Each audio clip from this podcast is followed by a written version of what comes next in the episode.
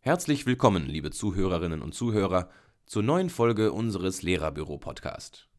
Heute dreht sich alles um das Glückstraining für Lehrkräfte. Ein Training für Glück? Und das auch noch speziell für Lehrkräfte? Das klingt doch zu schön, um wahr zu sein. Doch Glück lässt sich tatsächlich lernen und trainieren. Und mit einem glücklichen Gemüt können einem äußere Umstände nicht mehr so viel anhaben. Studien zeigen außerdem, dass frohe und glückliche Menschen besser vor Infektionen geschützt sind. Psychologen raten dafür, Spaß haben. Und zwar mit allem, was möglich ist. Freunde treffen, singen, lieben, gutes Essen. In allen Medien sind Ratgeberartikel mit Praxistipps für ein glücklicheres Leben ein Dauerbrenner. Oft stellen die Beiträge ein paar allseits bekannte Empfehlungen aus der Glücksforschung zusammen, ohne allerdings explizit die Studien bzw. Quellen zu nennen.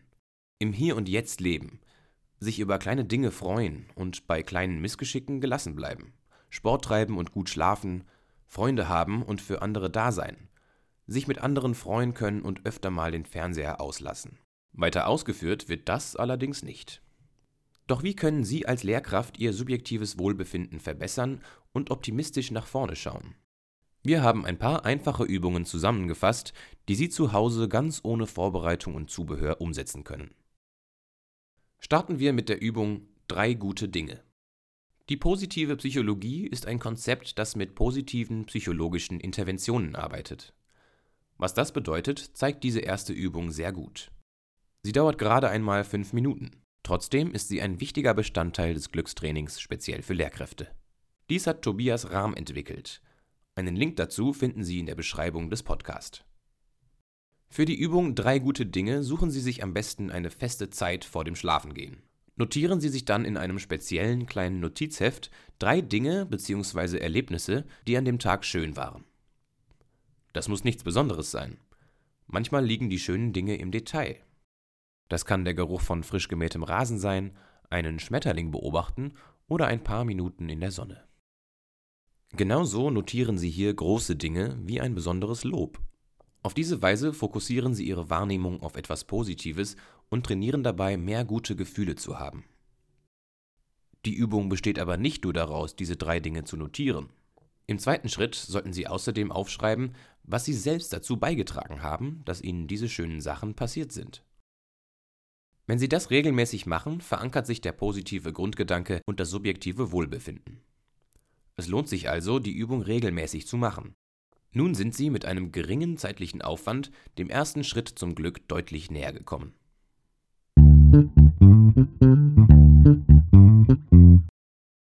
Es gibt im Lehrerbüro viele Unterrichtsmaterialien, Videos, Arbeitshilfen, interaktive Übungen und Ratgeber. Darüber hinaus finden Sie Informationen rund um die Lehrergesundheit. Vom Stressmanagement bis hin zu Yogaübungen erhalten Sie kreative Anregungen. Schauen Sie gleich mal rein.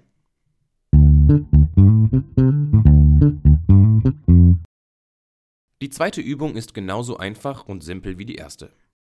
Sie heißt Optimismusübung und verrät natürlich schon ein bisschen darüber, was sich dahinter verbirgt. Optimistische und hoffnungsvolle Leute erholen sich schneller von den Folgen schwieriger Lebenssituationen, wie zum Beispiel während einer Pandemie oder einem persönlichen Schicksalsschlag. So können sie gesünder und produktiver sein und sich besser fühlen. Aber wie kann ich Optimismus lernen? Entwerfen Sie ein Worst-Case-Szenario. Was ist in einer Situation das Schlimmste, was passieren kann? Sie bleiben mitten im Nichts mit dem Auto liegen. Sie landen im Urlaub in einem Horrorhotel. Fühlen Sie sich in diese schrecklichen Momente hinein. Danach kommt das genaue Gegenteil. Sie stellen sich vor, was im besten Fall passiert. Der Urlaub wird ein Traum. Die lange Fahrt zur Familie mit dem alten Auto verläuft ohne Probleme und Pannenhilfe.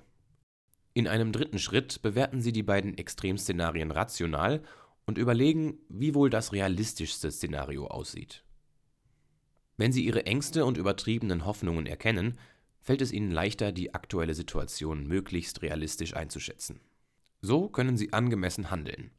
Das ist eine zuverlässige Basis für einen gesunden und tatkräftigen Optimismus. Jetzt sind Sie dem Glück schon zwei Übungen näher gekommen. Doch Sie können noch mehr tun. Nämlich einfach mal tanzen. Vielleicht ist das auch eine gute Anregung für eine Bewegungspause im Unterricht mit Ihren Schülerinnen und Schülern. Die Kombination von mitreißender Musik und gemeinsamer Bewegung macht offensichtlich glücklich. Nicht umsonst gibt es viele Dance Challenges. Überall auf der Welt tanzen die Menschen und unterstützen damit unbewusst ihr Glücksgefühl. Das sind drei Übungen, um ein positives Glücksgefühl hervorzurufen. Diese können Sie natürlich beliebig erweitern durch kleine Übungen. Das kann ein Dankesbrief sein oder ein Dankbarkeitsbesuch. Es kann darin bestehen, jemandem etwas Gutes zu tun. Eine schöne Übung für Menschen, die viel sitzen, ist auch der sogenannte Pleasure Walk. Dafür machen Sie einfach einen 20-minütigen Spaziergang und versuchen, möglichst viele positive Dinge bewusst wahrzunehmen. Dem Glück hinterherlaufen bringt natürlich nichts.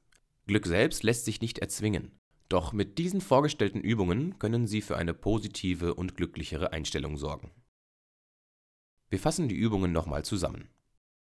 Das waren die Übungen drei gute Dinge aufschreiben, das Gedankenspiel als Optimismusübung, einfach tanzen einen Dankesbrief schreiben und der Pleasure Walk.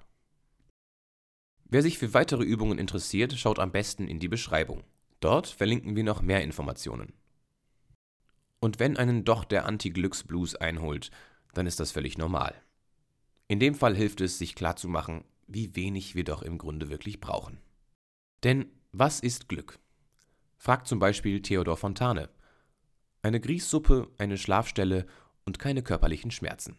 Das ist schon viel. Weitere Tipps zur Gesundheit, speziell für Lehrpersonen, verlinken wir in der Beschreibung. Vielen Dank fürs Zuhören. Das war Ihr Lehrerbüro-Podcast zum Thema Glückstraining. Diese Ausgabe wurde gesprochen von Marius Schnelker mit einem Text von Martina Nikrawietz. Bis zum nächsten Mal, Ihr Lehrerbüro-Team. Thank